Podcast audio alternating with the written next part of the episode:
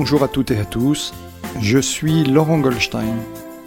Bienvenue sur Humain, le podcast qui nous invite à partager un moment de la vie de personnalités comme vous, comme moi, comme nous.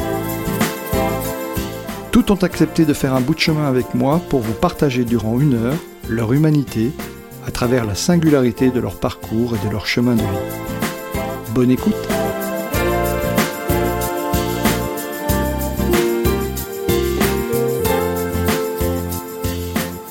Notre invité de cette semaine est l'auteur de l'ouvrage de référence L'accompagnement, une posture professionnelle spécifique, mais aussi de nombreux autres, tels que la démarche d'accompagnement, la petite colère, éclat ou la femme, éclat ou la femme lisse, pardon, accompagner ou la traversée des paradoxes, euh, recommencer à vivre, crise, reprise et rencontre, euh, leçon du silence. Et un dernier ouvrage euh, qui ne manquera pas de nous interpeller, qui est Société d'accompagnement, guide, mentor, conseiller, coach. Comment en est-on arrivé là?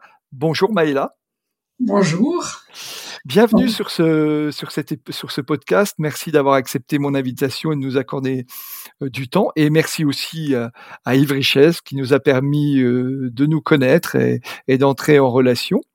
Et est-ce que vous pouvez vous présenter en quelques phrases pour nos auditeurs qui ne vous connaîtraient pas et nous raconter bah, comment vous êtes arrivé à, à devenir celle que vous êtes aujourd'hui? Oui, donc euh, l'idée c'est de retrouver le lien effectivement qui court à travers toute ma vie. Alors je vais déjà poser l'idée que je suis née en Normandie et précisément à Avranches euh, que je situe toujours en face du Mont Saint-Michel. C'est ça n'est pas rien que d'être née en face du Mont Saint-Michel. Je suis née euh, il y a presque 75 ans maintenant, dans, donc à Avranches, et je suis l'aînée d'une famille très nombreuse puisque nous, étions 11 enfants. Euh, ce qui peut paraître paradoxal, je ne sais pas, euh, tout en étant aîné d'une famille très nombreuse, donc de 11 enfants, euh, je suis, je suis, j'ai été et je suis toujours très solitaire. J'ai peu d'amis. Je dis toujours que j'ai plus de doigts que d'amis. Et pour moi, le, la notion d'amitié m'est très chère. C'est peut-être pour ça que j'ai des relations, mais des amis peu. Voilà. Euh, mon père euh, avait décidé euh, que nous serions tous musiciens. Donc, je ne sais pas si vous imaginez la grande maison avec 11 enfants qui doivent s'exercer progressivement à jouer du violon, de la trompette, du corps, du violoncelle, etc. Moi, j'étais flûtiste. Voilà. Et, et, et pour tout dire, je, cherche encore le, le, fil. Je suis sûre qu'il se trouve dans cette histoire, dans cette famille le fil qui me rattache euh, à ce qui est aujourd'hui, euh, qui me qui nourrit ma réflexion aujourd'hui et qui est l'accompagnement. Mais il y a peut-être un, un, point particulier, c'est que dans mon histoire, euh, vers euh, déjà à, 15 ans, parce que j'étais flûtiste, parce que j'avais le projet de devenir professeur de conservatoire, flûtiste, prof de musique, en fait, voilà, j'avais ce projet eh bien, j'ai eu l'autorisation de, de, quitter le, le, lycée à l'époque où je n'étais pas euh, une élève euh, brillante. En tout cas, j'étais surtout une élève euh, malheureuse. À l'école, pour moi, c'était terrible, c'était terrible. Je me sentais vraiment en difficulté, alors que au conservatoire, au conservatoire de Caen précisément, je trouvais vraiment beaucoup de joie à, à côtoyer les uns les autres, à participer à toutes sortes d'ensembles de musique, voilà. Et dans mon histoire, à 16 ans, il y a peut-être un lien ici, là, c'est qu'à 16 ans, dans l'école de musique où je me trouvais, il y a eu euh, nécessité de, de, trouver un professeur pour euh, pour les, les, les, les, débutants. Et c'est vers moi qu'on s'est qu'on tourné. Et je me suis retrouvée donc à 16 ans euh, à enseigner euh, j'avais six heures par semaine. En plus, euh, j'étais encore au, j'étais encore au collège, enfin lycée à l'époque. Et donc, je me suis retrouvée à enseigner à, des enfants qui avaient entre 7 et 12 ans pour la plupart et qui débutaient ce que, le solfège avec tout ce que ça représente comme difficulté, parce que dans un conservatoire, apprendre le solfège, je ne sais pas maintenant, mais à l'époque, c'était très ardu. Voilà. Et donc euh, ça, c'est ce lien avec l'enseignement. Je pense que ça a été un point important, peut-être, enfin j'imagine, pour euh, penser l'accompagnement aujourd'hui. Et à 20 ans, même chose. Euh, alors que je filais ma vie, en, si je puis dire, euh, comme jeune prof dans cette école de, musique, eh bien le, le, la proviseur ou l'ascenseur du lycée euh, vient, me, vient téléphoner à mes parents, puisque je vivais encore chez mes parents, vient téléphoner un mercredi soir, euh, non, un mardi soir chez mes parents, et demande si le mercredi, à l'époque on allait encore à l'école le mercredi, si le mercredi, je pourrais prendre au pied levé comme ça, euh, devenir prof de collège et de lycée. Voilà, il y avait un nouveau collège qui venait de se construire. Et donc j'ai débuté euh, euh, l'enseignement de musique, prof de musique en collège et en lycée, ce que j'ai fait pendant 17 ans.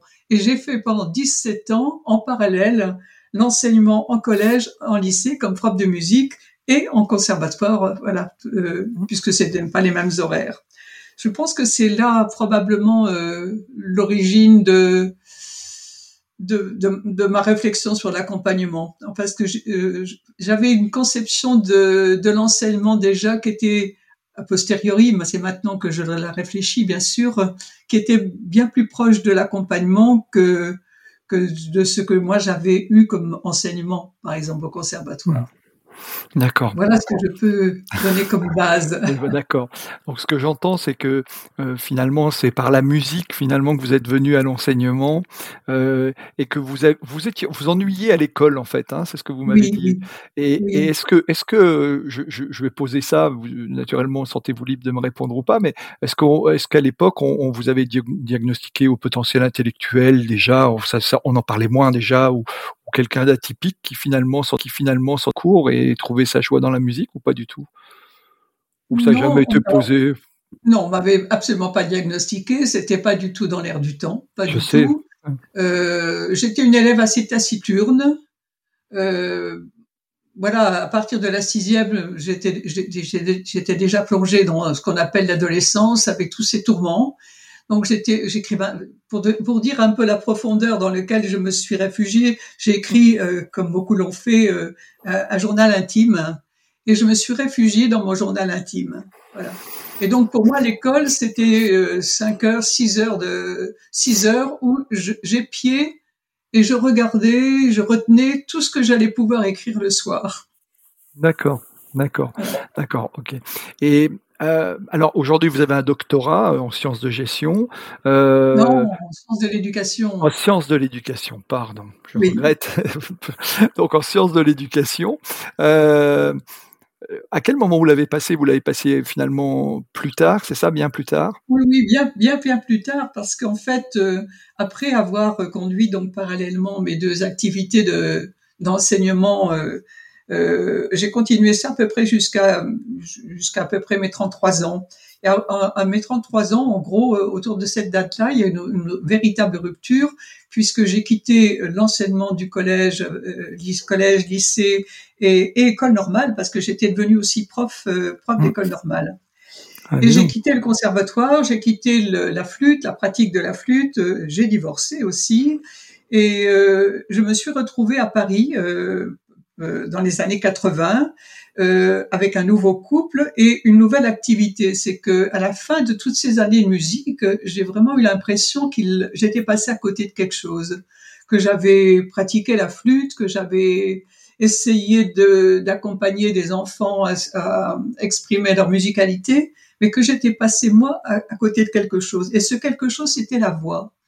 Et donc pendant trois ans, pendant trois ans, avec euh, dans un au cours d'un enseignement qui était à l'époque qui était très connu, c'était le Royal Théâtre. Et euh, j'ai travaillé pendant trois ans de manière euh, très très assidue avec eux.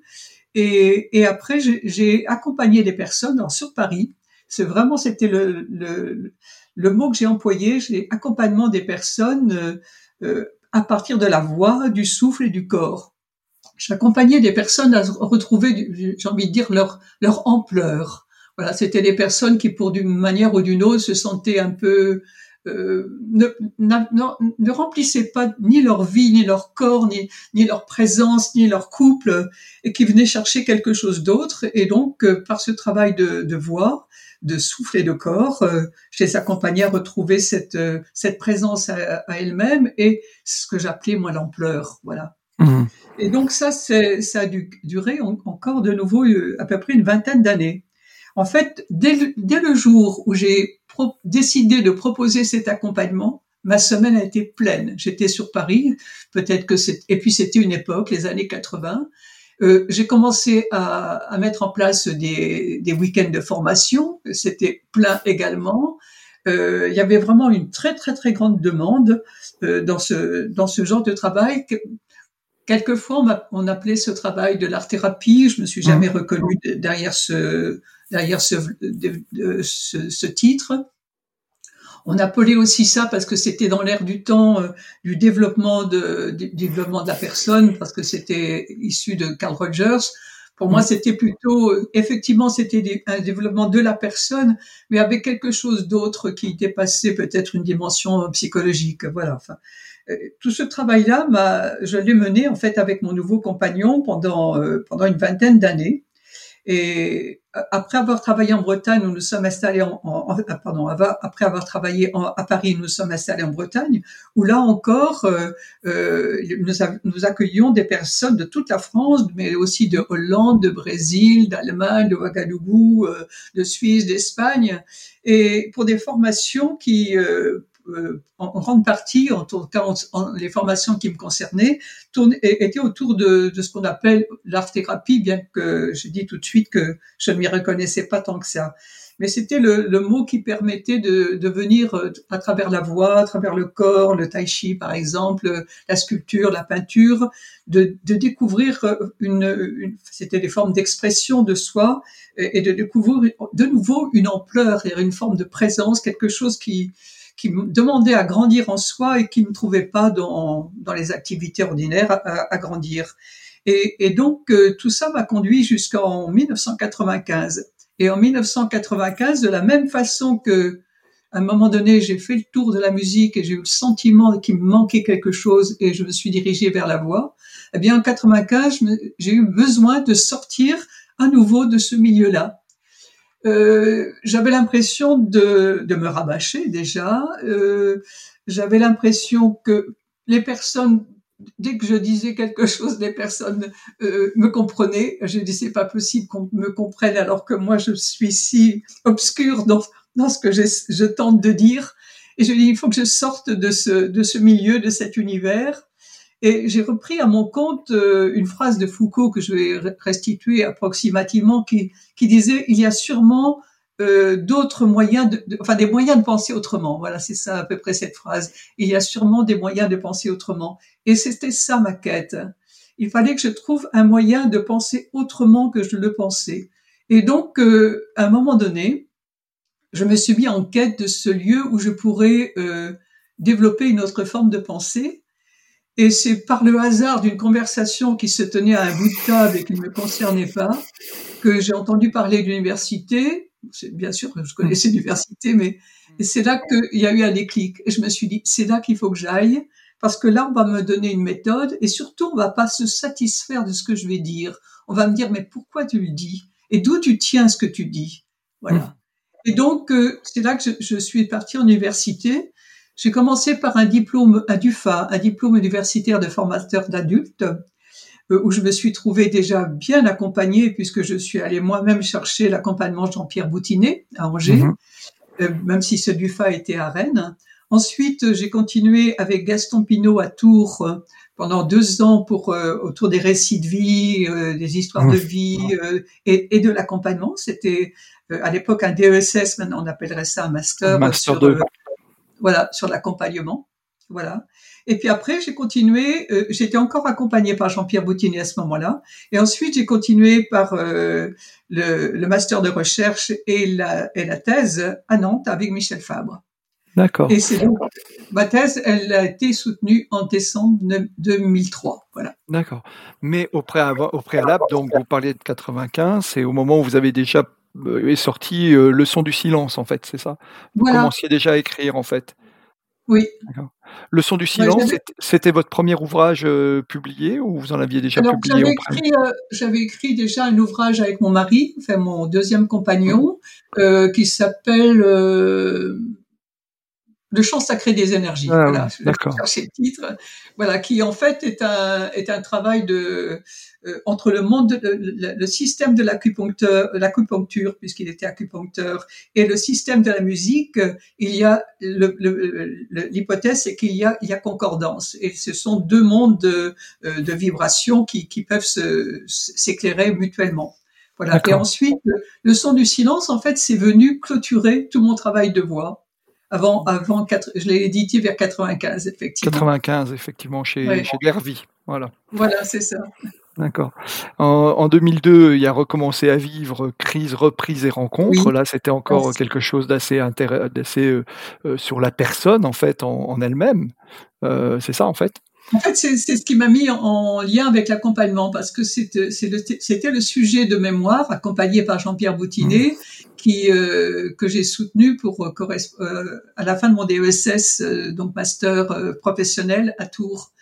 Et en fait, le, tout mon travail consistait à étudier des récits de vie et notamment le récit de vie d'un jeune homme qui qui, après un licenciement retrouve que le courage de la reprise, parce que fait, tout ce travail-là était pour moi euh, dicté par une phrase que j'avais trouvée chez Bachelard, qui est mm. comment, quand on a touché le fond, retrouve-t-on le courage de la reprise? Et donc j'avais écouté ce jeune homme me raconter comment, après un licenciement qu'il avait, qu'il avait vraiment euh, bousculé, il avait pu retrouver le courage de la reprise. Et en fait, il me dit en permanence, pour faire, pour euh, pour ce genre de, d'événement, pour ce qui m'est arrivé, il faudrait que je sois accompagnée. Mais les infirmières viennent me piquer, elles ne m'accompagnent pas. Euh, à l'époque, la NPE me contrôle et ne m'accompagne pas. Mmh. Euh, ma famille, elle est trop proche pour m'accompagner. Et là, je me suis dit, mais qu'est-ce qu'on appelle accompagner? Et qu'est-ce qu'on fait sous ce nom-là, puisque tout le monde en parle, si on n'accompagne pas ces gens-là Voilà. Et donc, c'est ce qui m'a ensuite entraîné vers la thèse. Qu'est-ce qu'accompagner veut dire? Alors, de, de, je, je, voulais vous poser la question plus tard, mais je vous la pose maintenant. Finalement, euh, euh quels conseils pourrions-nous donner final, aux personnes qui, euh, qui, qui, qui, vivent des crises, des traumatismes comme ça? Est-ce que vous en avez, vous, de retirer de vos enseignements quelques, quelques tips comme ça qu'on pourrait avoir ou quelques pistes? Voilà. C'est pas en forme de conseil, certainement pas, mais parce que je, en fait, euh, ce qui convient à l'un ne convient pas à l'autre. Euh, ce que ce garçon m'a appris, c'est que euh, il avait besoin de, de, de, parler. Il avait besoin d'un lieu où il puisse dire ce qu'il est, ce qu'il, ce qu'il animait, ce qui le traversait. Et, et, des, et, des, professionnels qui écoutent vraiment, eh bien, euh, c'est pas que ça soit difficile à trouver, mais c'est que ces, professionnels sont souvent inscrits dans des dispositifs où euh, le, temps d'écoute véritable est, difficile pour eux. Hmm. Et c'est, mais c'est de ça dont chaque personne a besoin. Un lieu où ils peuvent dire, où ils peuvent se dire, ils peuvent raconter sans qu'ils soient jugés, sans qu'on vienne leur donner des conseils, sans qu'on vienne leur dire ben, à, votre place, voilà ce que, ce que je vous conseille de faire, ou voilà ce que vous devriez faire. Voilà, c'est un lieu où ils puissent déposer leurs paroles et, et quelqu'un qui les écoute et qui les amène ensuite à déplier le vécu qui est compacté dans, dans, dans les mots, parce qu'au début on est rétréci dans la, dans la souffrance, euh, rétréci, oui, oui, vraiment compacté, et donc il faut des personnes qui écoutent pour euh, nous aider à décompacter notre vécu. Voilà, et, et, en fait en le décompactant, on donne à la personne, on lui donne la possibilité de s'entendre. Voilà. Et donc l'important, c'est de pouvoir dire et de s'entendre dire ce qui, voilà, ce, que, ce qui nous amène euh, devant, devant quelqu'un d'autre.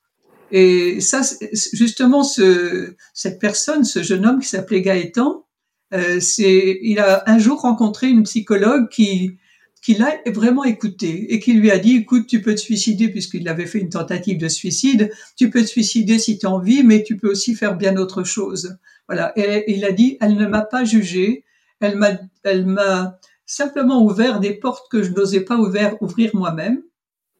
Et elle m'a écouté. Voilà. Et c'est ce qui a été déterminant pour lui. Et, je, je, continue à dire, à soutenir qu'effectivement, la base même de l'accompagnement, c'est l'écoute. Après, effectivement, tout ce, tout ce dépliage, ça demande aussi de, des compétences particulières. D'accord. Alors, aujourd'hui, vous faites figure de référence au, regard du concept d'accompagnement. Vous, vous, publiez énormément, vous formez beaucoup d'accompagnants aussi. Euh, c'est, c'est, tout ça part euh, de votre ouvrage finalement, qui était accompagnement une posture, une posture professionnelle spécifique, c'est ça? Qui vous a valu la une reconnaissance finalement de la profession, voilà. Puis c'est un ouvrage encore très populaire, très connu. Oui, absolument. En fait, c'est l'ouvrage qui a été euh, édité à partir de ma thèse. Donc c'est pas l'édition de la thèse, hein, on ne fait jamais ça, mais voilà, c'est un ouvrage. Et en fait, il est paru à un moment où socialement parlant, euh, c'était c'était la grande actualité. Voilà, et c'est ce qui lui a donné probablement son, le fait qu'il continue à être une référence mais surtout qu'à ce moment-là, il, y a eu énormément de demandes d'accompagnement. Et en fait, depuis cette année 2003, j'avais commencé un peu avant, depuis les années 2000, mais euh, depuis, je ne cesse d'être euh, euh, interpellée pour agir auprès des professionnels de l'accompagnement et dans tous les secteurs, l'éducation, la formation, bien sûr, mais aussi la santé, le travail social, l'orientation, le conseil. Euh, ce sont des, des, domaines qui, enfin, des secteurs professionnels qui, qui, qui demandent toujours, euh, qui de, plus de 20 ans plus tard, demandent toujours à ce qu'il y ait des formations pour, pour leurs professionnels. Mmh oui, oui, le secteur social et médico-social est très demandeur dans ce domaine, effectivement. Euh, voilà. et puis, et puis, au moment où vous sortez finalement euh, l'ouvrage qui, euh, qui, qui est, dont, dont, on vient de parler, qui, qui est issu des travaux de votre thèse, on est aussi en plein essor finalement de toutes ces pratiques d'accompagnement. le coaching est émergent depuis deux, trois ans en France. le mentorat, on commence à en parler, même si pas beaucoup de gens suite au développement finalement au Canada et on, et on commence à, voir ça arriver en Europe. Donc euh, euh, voilà, donc euh, on a toute cette, toute cette phase-là. Alors le, le, vous avez aussi, on, en parlait finalement, finalement d'un de vos derniers, ou le dernier peut-être, qui est guide, mentor, conseil, coach. Comment en est-on arrivé là? Alors cette société d'accompagnement, comment on est, comment on en, est arrivé là finalement? C'est quoi votre analyse en fait, pour la petite histoire à la chronologie, euh, comme, je venais oh, comme je viens de vous dire, j'ai donc accompagné des, des, professionnels à réfléchir à, ce qu'accompagner veut dire dans tous les secteurs.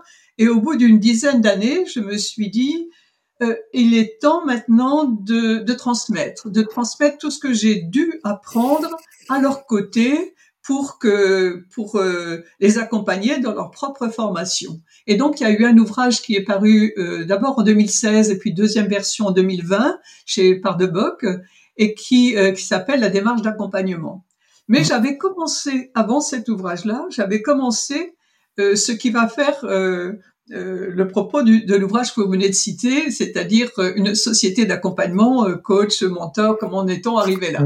En fait, j'avais cette idée depuis la fin de ma thèse que l'accompagnement n'était pas euh, dû simplement à un contexte socio-économique, socio-politique des années 2000.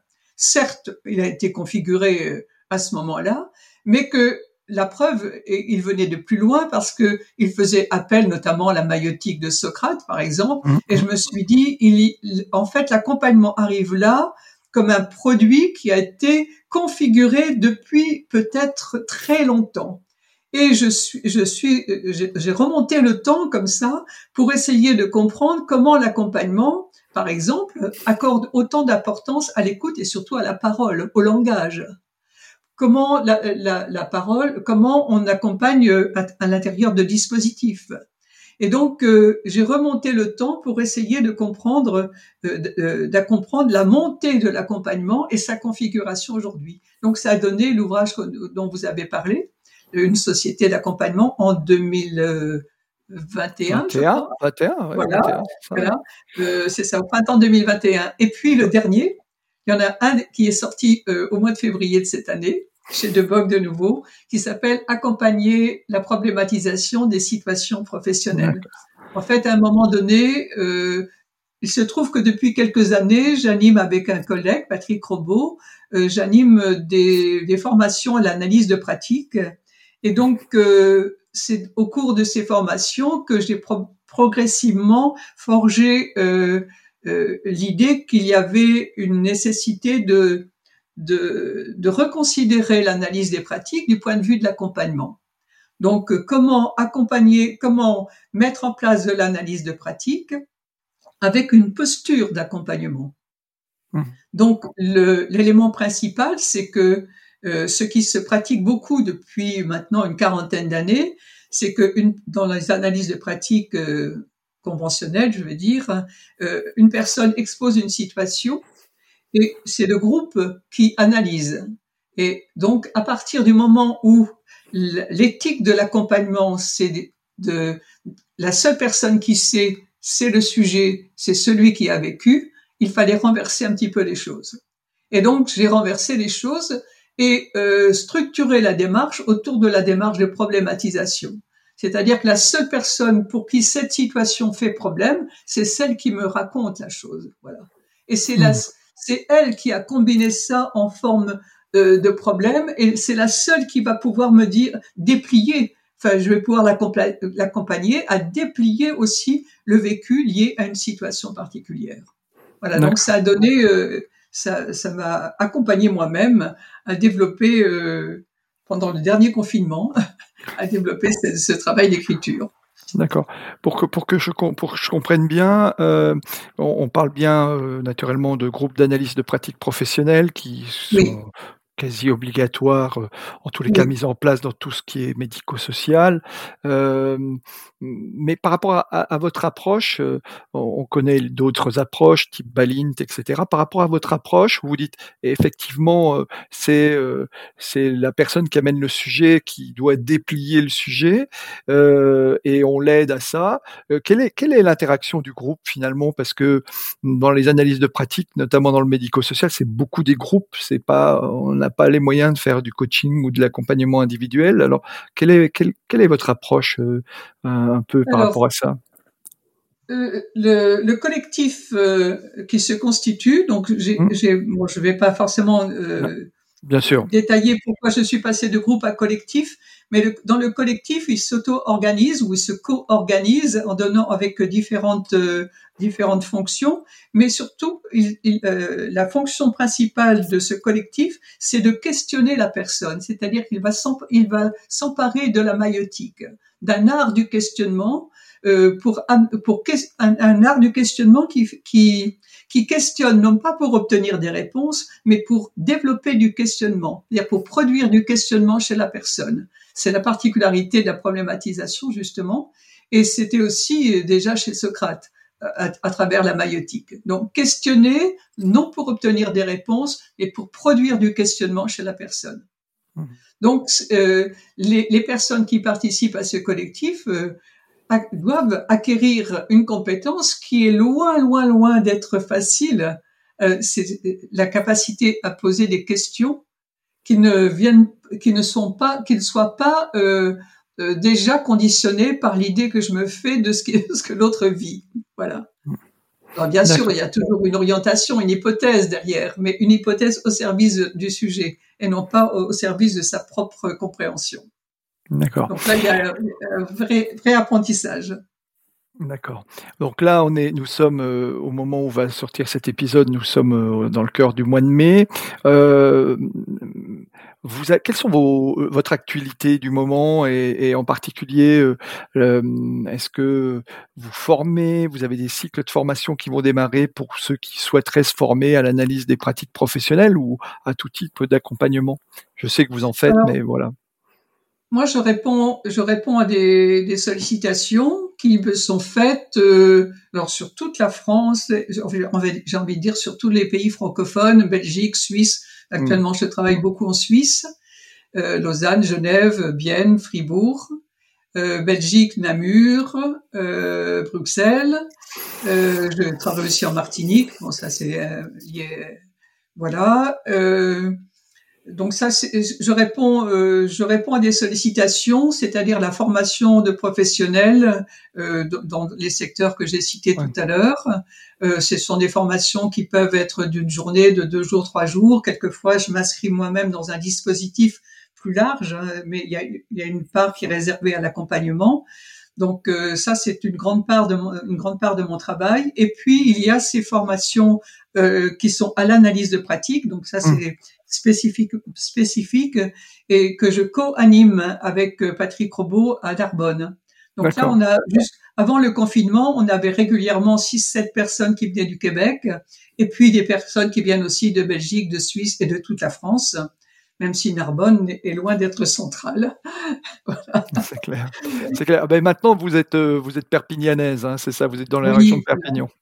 Vous avez quitté votre, votre Normandie euh, et la région parisienne pour, pour être dans, dans le, vous rapprocher du sud de la France. Voilà. Même si vous voyagez beaucoup. Quoi. En fait, j'ai vécu 30 ans en Bretagne, en 30 ans en Normandie. Euh, L'épisode de Paris, c'est 3-4 ans. Et puis 30 ans, euh, 30 ans en Bretagne. Voilà, 30 ans ah. en Normandie, 30 ans en Bretagne. Et maintenant, je suis là. Voilà. D'accord. je suis là. Vous avez, vous avez, vous avez quitté euh, l'océan pour, euh, pour la Méditerranée. Voilà. Voilà, un ciel bleu, si possible. Et un peu plus de soleil. D'accord.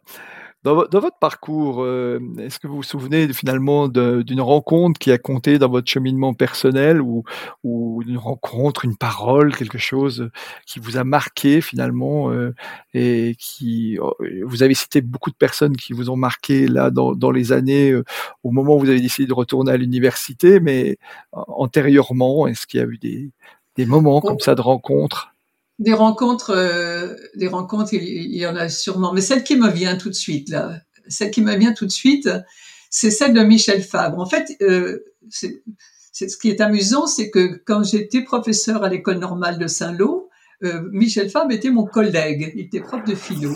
Et puis on s'est perdu de vue pendant à peu près 20 ans. Et c'est Jean-Pierre Boutinet qui m'a dit, tu sais, il y a quelqu'un à Nantes qui, qui pourrait bien t'accompagner pour une thèse. Euh, il s'appelle Michel Fabre. Et j'ai donc retrouvé Michel Fabre là. Mais si je voulais le, si je, si, je dis que c'est une rencontre marquante, c'est que euh, quand j'ai quand j'ai fait ma thèse, j'avais déjà le projet qu'une fois la thèse euh, soutenue, euh, je travaillerai à ce qu'elle soit éditée mais je ne savais pas pourquoi. Euh, pour moi, c'était impératif, sans que je mette des mots sur ce sur ce sur ce cette euh, côté impératif là. Et lorsque j'ai remis l'ouvrage à Michel Fabre, il m'a dit ah enfin un geste abouti.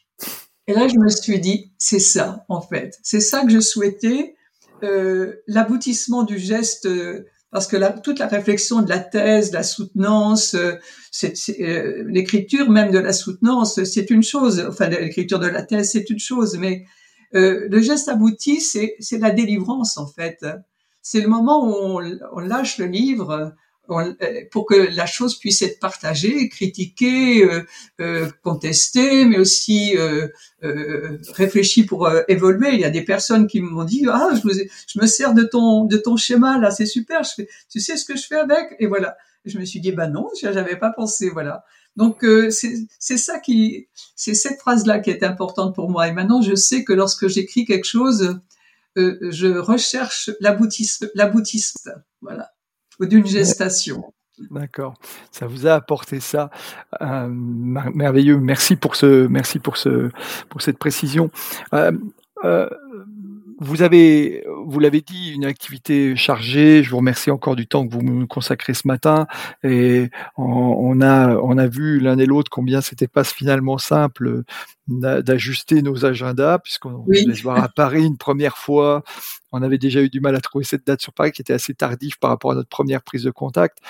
Euh, des, des, impératifs de transport euh, m'ont empêché ce jour-là d'arriver jusqu'à vous, donc on a reporté. Et puis euh, mmh. aujourd'hui, nous avons décidé de le faire de, de, de, de cette manière. Vous avez donc beaucoup d'activités. Vous l'avez dit, vous voyagez beaucoup, vous travaillez beaucoup. Vous êtes beaucoup sur la Suisse, voilà, entre autres, mais aussi sur toutes vos activités. Comment est-ce que vous gérez votre énergie finalement? Alors, en fait, ce qui est, je ne sais pas si c'est particulier, mais plus je travaille, plus je suis en forme. Quand je, alors, euh, avec une forme de travail particulière, soit le travail que je fais à la maison où je recherche, je peaufine euh, la recherche d'un mot, la recherche de d'une précision dans le concept, ça, ça me ça me travaille. Quelquefois, ça me fatigue aussi. Hmm. Mais quand je travaille avec en formation, l'interaction me nourrit énormément. Et je peux être le matin relativement fatigué. À 5 heures du soir, je suis guillerette, voilà, remonter comme un coucou. Et quand j'enchaîne toutes les formations les unes après les autres, même si j'ajoute des heures de train, hein, parce que il y a la journée de formation et les heures de train à la fin de pour arriver le ailleurs, eh bien, euh, quand je reviens, ce qui a été le cas au mois de mars, euh, au bout de trois semaines de, de ce, de ce régime-là, je suis revenu d'ailleurs ce sont les amis qui m'ont qui me l'ont euh, confirmé, je suis revenu en pleine forme, en meilleure forme que lorsque je suis parti un mois plus tôt, voilà trois semaines mmh. plus tard. D'accord. Oui, vous nourrissez finalement de l'énergie du groupe et des interactions en fait, c'est ça? Oui, oui. Euh, mais pas seulement, puisqu'en fait, la recherche aussi à la maison, euh, quand je construis un diaporama, mais je peux passer trois jours ou quatre jours sur un diaporama qui va, va, passer en 20 minutes, une demi-heure, pour la recherche du fil conducteur, euh, de ce qui va être le plus formateur dans l'enchaînement des idées, euh, le choix d'un mot, le choix d'une formule, d'une expression, d'une citation. Voilà, ça, ça, me prend beaucoup de temps, mais ça j'aime beaucoup ça. Et j'aime j'aime avoir ce temps-là justement. C'est ça qui est la, richesse de, de, mon temps aujourd'hui, qui était une retraite active, c'est justement de pouvoir alterner cette phase où je vais par monts et par beaux, et puis ces moments où je me pose et là où je prépare euh, prépare la suite. Hmm. Une retraite très active. Mais l'amour du mot juste me renvoie naturellement, et je renvoie nos auditeurs pour ceux qui ne l'auraient pas écouté à l'épisode avec Yves, que Yves Richesse, qui, qui, est devenu un passionné des, des mots et, et qui euh, voilà qui travaille. Qui, euh, voilà, Encore une rencontre magique. Oui, c'est ce que. il dit la même chose de vous d'ailleurs. Hein, ah oui, oui, mais j'avais jamais oublié la manière dont on s'est rencontrés. oui, oui, oui, c'était mais bon, voilà, ça vous appartient. Mais effectivement, ça, c'est une rencontre qui l'a marqué et, et j'entends les, les, je retrouve les mêmes, euh, les mêmes finalement intonations dans, dans, lorsque vous parlez euh, de passer des heures et des heures sur un mot pour trouver le mot juste et bien adapté. Et ça me, ça me renvoie finalement à l'épisode avec Yves qui, qui, dit exactement la même chose et, et qui continue d'ailleurs euh, à être passionné finalement du mot juste et, et, de son étymologie et qui peut passer des heures à aller décortiquer un mot. Voilà, ça, ça, me, ça me renvoie à ça finalement. Je retrouve à peu près la même chose. Euh, dans votre quotidienneté, puisque là j'ai entendu que finalement le travail euh, de recherche, mais aussi le groupe vous nourrissez, euh, dans, votre quotidien, vous avez aussi des rituels quotidiens ou des choses comme ça, comme certains peuvent avoir de se lever à telle heure le matin, faire euh, de la méditation, des choses comme ça, ou pas du tout? Yves faisait du oh kung-fu lui à une époque. Oui, j'ai un rituel, mais peut-être allez-vous être étonné parce que on n'en dit pas forcément que du bien. Mais le rituel, c'est que après le petit déjeuner du matin, la première chose que je vais faire, c'est d'aller ouvrir euh, mon ordinateur et après quelques quelques visions de, de, de, la boîte mail et de ce qui peut m'attendre en termes de réponse, je vais tout de suite sur Facebook. Ah. Et ça fait maintenant huit ans à peu près que tous les matins, je publie de 5 à 7 euh, je fais cinq à sept publications. Ce sont ou des citations ou des, des poèmes. Euh, c'est rarement, quelquefois des extraits d'un de, mes ouvrages, euh, par exemple, mais c'est pas le plus fréquent. Euh, c'est très souvent, euh, j'ai besoin d'être en accord avec, en accord très intime avec ce que je publie, tout en me racontant pas. Hein, je me raconte pas, mais par exemple, ce matin, euh, j'ai un ami qui habite à, à, Delhi, en Inde, et qui a publié euh, une, phrase euh, sur la réflexion. Et, et, je me suis dit, voilà, aujourd'hui, c'est ça, ça me va bien aujourd'hui, réfléchir, penser. Donc, donc en fait, j'ai publié six ou sept, fait six ou sept publications autour de l'idée de penser, de réfléchir, avec des citations de Marguerite Yourcenar, etc. Voilà. Et donc ça, c'est mon rituel c'est le rituel où je, à la fois, je me demande qu'est-ce, avec quoi je suis en résonance et avec quoi je, enfin, quelle résonance je vais proposer aux personnes avec qui je suis en lien. Voilà. Et bon, il y a des personnes, il y a, les, les, commentaires euh, quelquefois sont nombreux, mais bon, ça reste, ça reste des commentaires qui très souvent sont superficiels. Néanmoins, dans toute cette, euh, dans tous ces dialogues-là, dans tous ces échanges, il y a quelquefois, ça m'est arrivé plusieurs fois, des personnes qui ont dit euh, les mots que vous avez publiés hier, ce sont les mots qui m'ont aidé à vivre. Voilà, ça m'est arrivé quatre ou cinq fois ça. Mmh, voilà. C'est beau. Franchement, ça donne du sens finalement. Rituel. Le rituel Facebook, ben oui, ben voilà, voilà. pas après tout. Euh... Voilà, on peut en faire quelque chose. D'accord. Bah écoutez, merveilleux. Euh, Aujourd'hui, vous êtes, euh, nous sommes à distance, vous êtes à Perpignan. Euh, si vous n'étiez pas là, euh, où aimeriez-vous être? Ah, J'ai un grand besoin de me replonger dans, dans les voyages. bon, le dernier voyage, c'était en janvier 2020 en Inde du Sud. J'ai un très grand désir de retourner une troisième fois en Inde. Euh, l'Inde ou le Sri Lanka, mais l'Inde du centre cette fois-ci. Ça, c'est quelque. C'est, alors, j'aimerais pas y vivre. C'est pas, c'est pas un lieu où je, je pourrais y vivre. C'est pas que j'aimerais pas, mais c'est que je, je ne pourrais pas y vivre. Mais m'immerger dans, dans la culture indienne, dans la population indienne, dans la vie indienne, ne serait-ce que 15 jours, euh, je marche à 10 cm du sol pendant je ne sais combien de temps. et rien d'y penser, j'ai, voilà, j'ai j'ai toute une musicalité, même la musique des klaxons et de la rue, hein, ça fait partie de, de, la, c'est très vivant, c'est très bouillonnant là. Et il y a quelque chose qui me, me, touche à travers, euh, voilà, à travers les voyages en général et tous les voyages en Asie. D'accord. Parce que voilà, je suis allée en Birmanie, en Cambodge, en Vietnam et franchement, euh, Thaïlande aussi. Mais bon, c'est, j'avais peut-être pas trouvé la même profondeur qu'en Inde. Voilà. C'est lié à quoi? À la, dimension spirituelle? Il y a quelque chose de ce registre-là? Oui, probablement. oui. En Birmanie aussi. Ouais. D'accord. En Birmanie, on voit les gens prier dans la rue. Euh, voilà, il y a, quelque chose. Euh, il y, a une dimension spirituelle qui ne se cache pas. Voilà. Hmm. Ce qui n'est pas forcément le cas dans nos sociétés occidentales, finalement. Voilà. D'accord. Et d'accord. Euh, merci pour tout ça.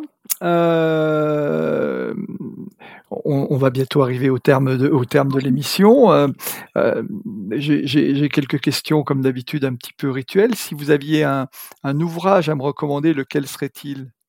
Et pas qu'à moi d'ailleurs, hein, tous nos auditeurs, parce que je sais que nos auditeurs, moi j'ai eu des retours, sont assez friands de ces conseils de lecture. Je ne sais pas si c'est un ouvrage à recommander, mais c'est l'ouvrage qui, si, si, on me demande euh, de citer un ouvrage comme ça à brûle pour point, je, je parle euh, pratiquement toujours de Citadelle, Citadelle de Saint-Exupéry. Hmm. J'ai lu, je l'ai lu, je l'ai lu une fois, deux fois. Euh, je fais souvent des citations de extraits de Citadelle. C'est un livre qui m'a vraiment nourri, alors que c'est un livre qui a été édité après sa mort et qui n'a pas été, qui n'a pas achevé lui-même. Et mais je, ne, ça reste mystérieux pourquoi ce, cet ouvrage-là m'interpelle. D'accord. Effectivement, on a eu plusieurs euh, euh, personnes invitées à ce micro qui nous ont cité Le Petit Prince, forcément, mais Citadelle, bah non, c'est une première, donc magnifique. Citadelle, oui. D'accord. Euh, dernière question, qui me recommanderiez-vous d'inviter à ce micro? Oh, Spontanément, je vais, puisque je l'ai cité à plusieurs reprises, je, vais citer Michel Fabre. Voilà, d'accord. d'accord. Qui est, qui est nantais, c'est ça? Alors, il habite à Nantes, mais il, euh, il, a une résidence à Nantes et il réside aussi euh, au fin fond de la Bretagne, du côté de Brest, quelque part par là. D'accord. Donc c'est bien quelqu'un qui est de l'Ouest alors finalement. Voilà. Merci beaucoup euh, Maëléa d'être venue à notre micro. Merci pour le temps passé, merci pour le temps consacré. Vous avez le mot ou les phrases de la fin euh, finalement. Quelles, seraient-elles si vous aviez un message à laisser à nos auditeurs? Ah. Alors, je ne sais pas si c'est si c'est une phrase, c'est plutôt l'idée, la pensée qui m'a animée ce matin D'abord, peut-être que je vais un jour écrire encore un dernier ouvrage. À chaque fois, je pense que c'est le dernier ouvrage sur l'accompagnement et, et l'art du questionnement. Et en fait, à partir de, de cet ouvrage-là, euh, j'ai pensé, euh, parce que je suis beaucoup interpellée sur euh, des conceptions de la formation, notamment la formation des adultes, formation professionnelle, et, et interpellée au sens où euh, trop souvent, il y a une recherche d'outils. On veut, on veut, des outils, on veut des, des kits de survie, on veut des boîtes à outils. Et c'est quelque chose qui m'angoisse, cette euh, demande-là. Et je me suis dit, il faut que je puisse remonter des outils aux techniques, des techniques à l'art. Euh, et en fait, de, il faut remonter jusqu'à l'éthique des choses. Parce que euh, si on touche à l'éthique et aux valeurs et à la philosophie, alors on peut de là découle la, la, méthodologie, les principes, les fondamentaux, et de là découle, découle l'art et les techniques et les outils. Il faut aller dans ce sens-là. Voilà. Et donc, euh, parce que ça, c'est la question du sens, de pourquoi je me forme et à quoi je me forme. C'est cette question-là qui m'habite euh, actuellement. Voilà. En tout cas, c'est celle qui m'a habité ce matin. Magnifique. Merci beaucoup. Bonne, euh, bonne continuation. Et puis, chers auditeurs, à très bientôt pour un nouvel épisode. À bientôt. Merci. Au revoir, Maëla. Au revoir. Au revoir. Merci beaucoup.